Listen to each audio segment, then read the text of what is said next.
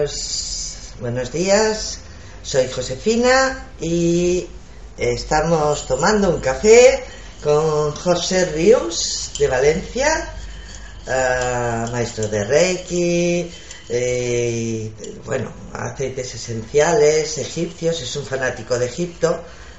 Buenos días, José. Hola, buenos días. Encantado de estar aquí.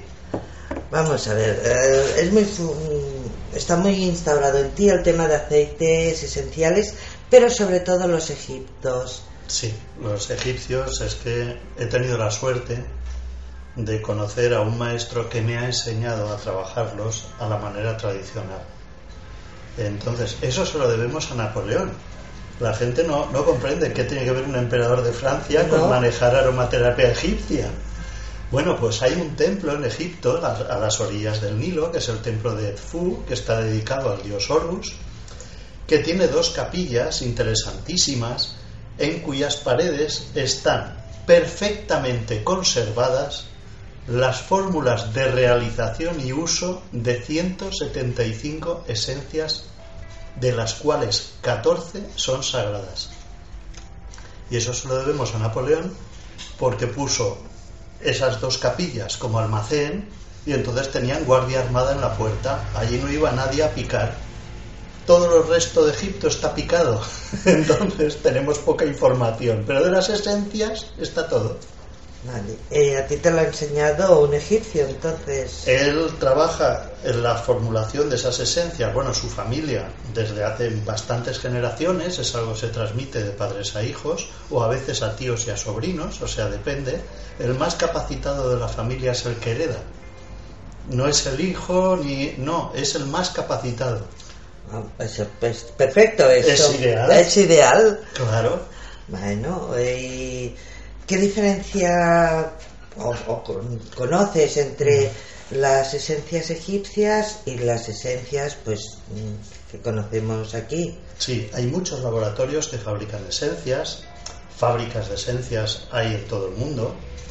Por ejemplo, mi maestro dice, si tú quieres una buena rosa, la mejor es la esencia de rosa búlgara. El problema está en que dos centímetros cúbicos de rosa búlgara te cuesta 84 dólares. sí, esta es, la más difícil de quitar. Es muy buena, pero es un poco prohibitiva, digamos, para el bolsillo medio bolsillo normal.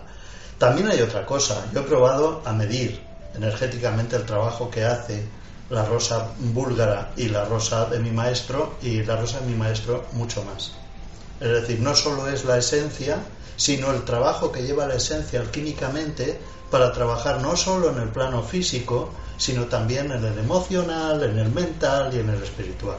Claro, porque trabaja a todos los niveles. Exacto. ¿Son aceites esenciales que se pueden tomar o...? No, no, las escuelas de aromaterapia, por ejemplo la inglesa, sí que dice que hay que tomarlo. Hay laboratorios que fabrican esencias que son bebibles aunque hay algunas que, por ejemplo, te dicen de esta no tomes más de cinco gotas. Y siempre con agua. Y siempre con mucha agua, exacto. Pero digamos que las, las esencias tradicionales egipcias que fabrica la familia de mi maestro y que mi maestro vende, no se, no se ingieren, son para uso tópico. Se trabaja en los pulsos, donde pasan todos los meridianos, y bueno, pues es una esencia de trabajo francamente muy interesante.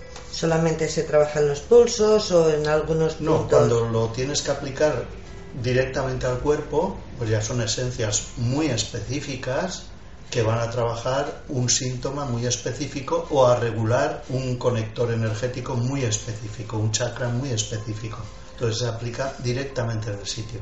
Vale. Eh, mm, a ver, se pone directamente al cuerpo el aceite esencial puede llegar a quemar, ¿no? Estamos, estamos hablando de varios tipos de trabajo. Entonces, cuando quieres hacer un trabajo muy sutil, entonces vamos al aroma. Vamos al aroma. Cuando quieres hacer un trabajo más físico, entonces vamos al aroma más la esencia. Entonces, cuando se aplica directamente al cuerpo. O sea que las rebajas. Eh, las rebajas no, la pones en contacto directo con la piel. Es decir, el olfato va a trabajar siempre, pero cuando está en contacto con la piel entra por osmosis por los poros. Entonces eh, tienes mucha más información y es un trabajo mucho más físico y mucho más profundo. Los aceites esenciales que fabrica la familia de mi maestro van fijados en aceite de yoyoba, que es una cera, no es un aceite. Entonces eso permite que no irriten o quemen la piel. Vale. Eh, Ahora lo entiendo porque digo el aceite esencial Directamente, puede, puede sí. quemar. Sí, Entonces, vale, si lo diluye. está fijado en yoyoba. Vale, vale. Lo hacen por destilación, por eso. No puedo decirte exactamente cómo lo hacen porque es secreto nacional egipcio. Entonces no me cuentan No la forma de fabricarlo. Yo lo que te puedo decir es lo que observo cuando lo aplico en mí y en otros y es espectacular.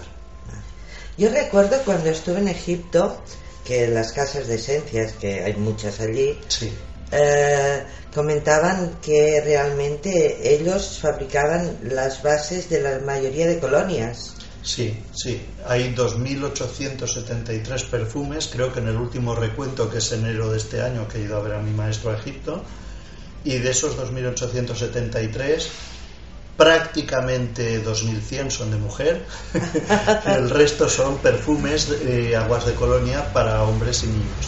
Ah, Muy bien, claro, las mujeres siempre es mejor. que os permite decir este me va ahora, este no.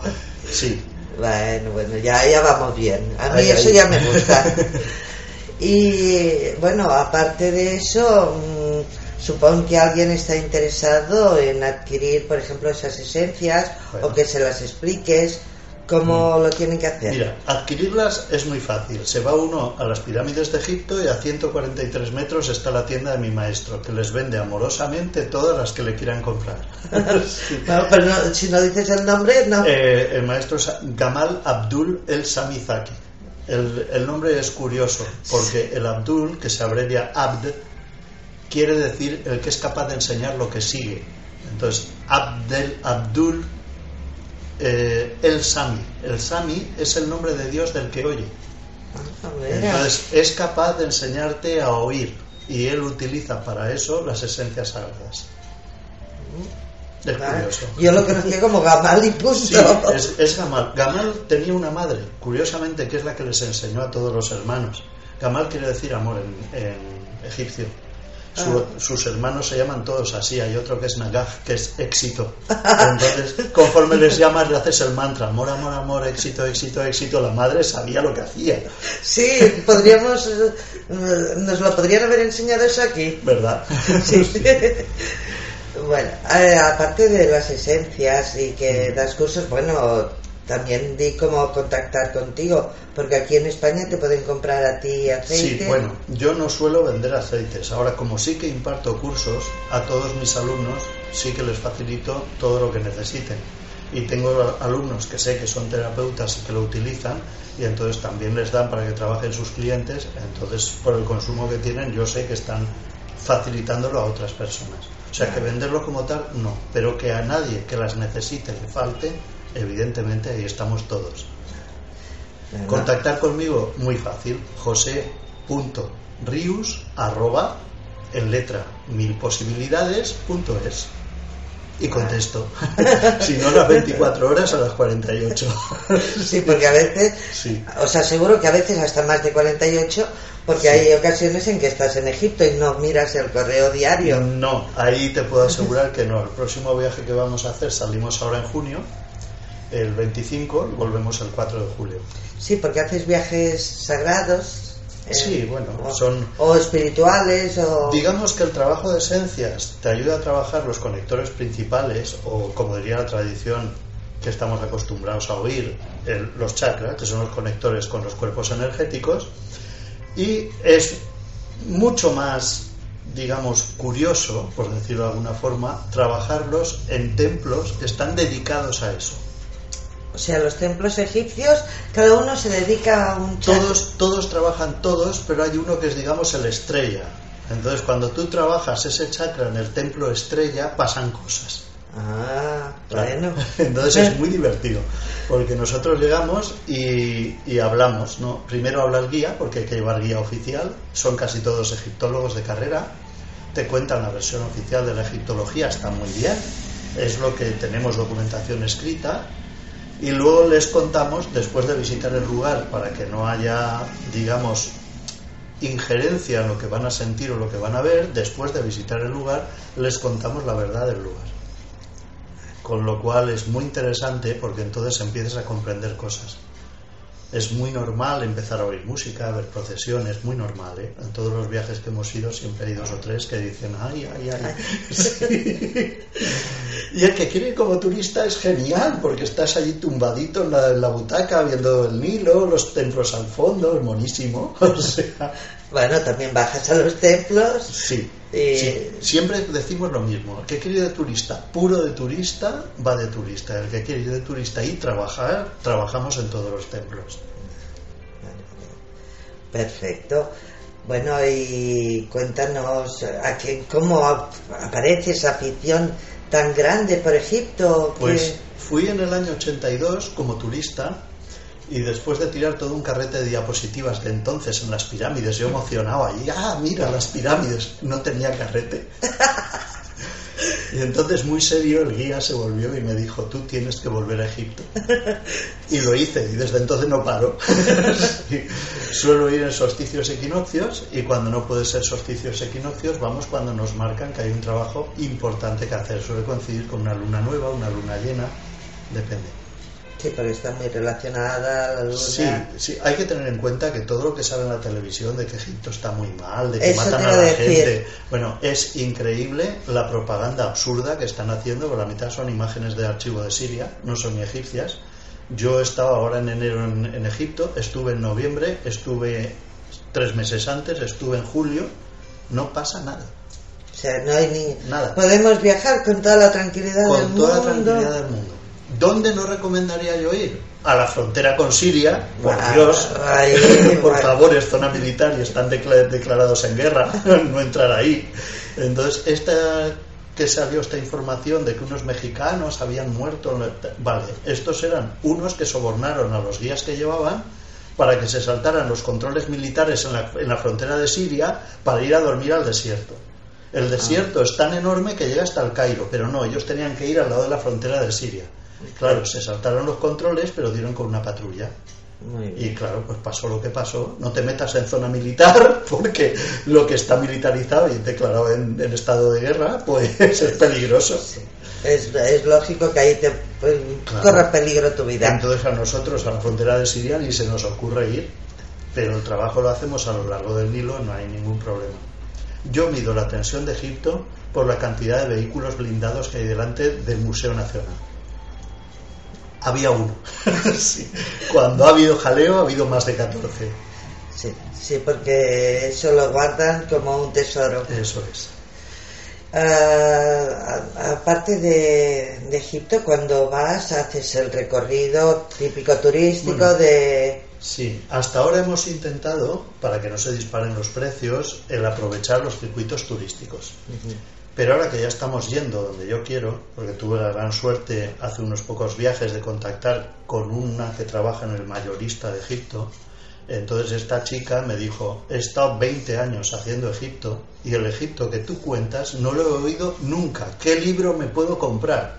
Y yo le dije, mira, perdona, pero estos libros no. Y entonces desde entonces viene a todos los viajes con nosotros y nos deja ir a donde queramos. Encima enchufados. Claro, entonces lo tenemos muy claro porque ya hacemos el viaje. Entramos en Egipto por Nubia, por arriba, por el sur.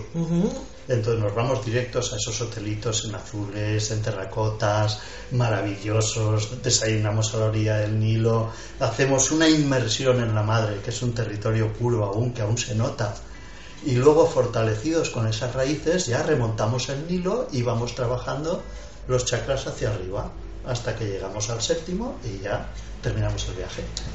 Muy bien. Claro, pasáis por el Cairo también. Evidentemente. Pues si no, no ven a tu maestro. Sexto y séptimo chakras están en, en Cairo, en Giza.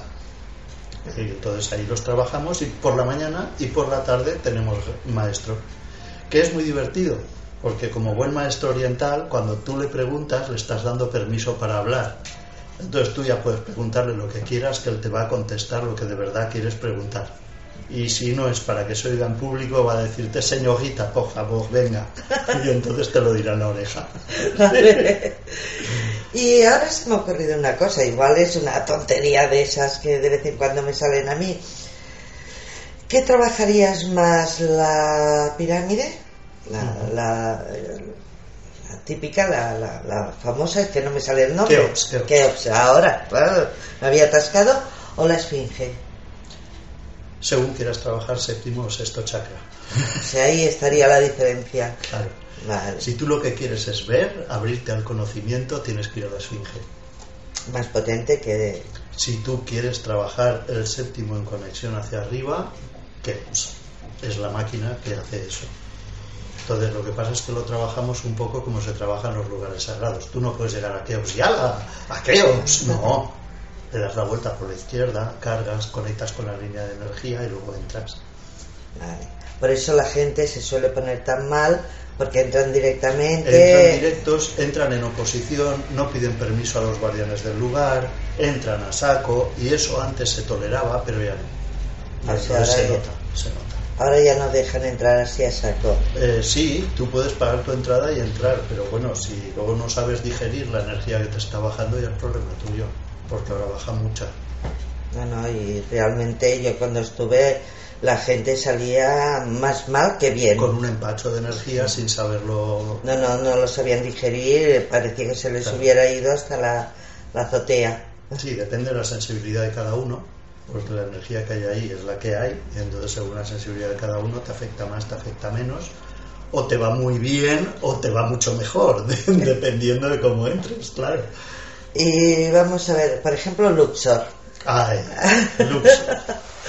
Bueno, ese es el templo que edificó el padre de Akenatón, Amenofis III Amenofis III es un faraón muy curioso en Egipto, le llaman el Grande, aunque el Grande se asocia a Ramsés II, pero eso es pura propaganda de Ramsés. El verdaderamente grande fue Amenofis III. Entonces Amenofis III les dijo a sus súbditos, soy el faraón más poderoso del imperio más poderoso del mundo. Ordeno que salgáis al mundo y me traigáis aquí toda la sabiduría. Y lo hicieron. El problema es que cuando volvieron y le enseñaron ya estaba viejito. Entonces tuvo que coger a su hijo y hubo una época que se ha descubierto ahora hace poco, de 13 años, en que estuvieron de corregentes a Menofis III y a Menofis IV, que después cambiaría su nombre a Kenatón. Entonces ahí está ese resurgir espectacular de esa cultura que siempre hemos tenido, aunque somos muy dados a olvidar, en la que la mujer es igual que el hombre y que los dos hacen magia durante 17 años y medio. Luego se lo cargaron. Claro, tenían un poco de manía, porque es un faraón que llega y dice que él es pacifista y disuelve el ejército. Y luego llega y dice que entre Dios y uno no hay ningún intermediario y disuelve al clero. Claro, le tenían un poco de manía. Lógico, lógico. Ahora, como era un Dios en la tierra, pues tardaron 17 años y medio en cargárselo. ¿Qué 17 años y medio espectaculares? Es curioso porque te he preguntado de Luxor porque además en metafísica nos hablan que ahí está el templo de Serapis Bey. Está. Además te diré que aquí en Barcelona tenéis una suerte increíble, es que tenéis aquí muy cerca el monasterio de San Cugat. A escala tiene la misma proporción que el templo de Luxor y yo he tenido el privilegio de trabajarlo igual que trabajo Luxor y funciona. Vale. ¿Ves? Yo en, ahí lo que había visto es el gran rosetón sanador que existe. Que es igual que el de la Catedral de París. Mm, exacto. Idéntico al de Notre Dame. Exacto. ahí sí, eso sí que lo conocía, pero no sabía que fuera a escala del Luxor. con razón yo me encontraba también. En una proporción perfecta. Eh, con razón me encontraba yo también ahí. Perfecto. Aparte tenemos otra gran suerte y es que hay un gran fanático de la cultura egipcia aquí en Barcelona que es el dueño de muchos hoteles, es un señor, y ha creado el Museo Egipcio, que, es, que es una pasada de, verlo, realmente es muy interesante, y es colección personal, o sea, realmente ha creado el, el, museo, pero es su propia colección. Sea que no nos podemos quejar. No, Tenemos no, no, un trocito de Egipto aquí. Os lo digo, además, o sea, es así. Es decir, es, está muy bien, está muy cuidado. Eh, quizás el, eh, fuera de Egipto hay cuatro templos egipcios, uno en Estados Unidos, otro en Alemania, el tercero no me acuerdo dónde, y el cuarto está en Madrid. Pero está en Madrid porque se lo regalaron a los italianos y los italianos se pegaban. Entonces dijeron, para que no pegarse las ciudades de a ver dónde lo montamos, se lo regalamos a España y que lo monten ellos. Y está en lo que fue el cuartel de la montaña.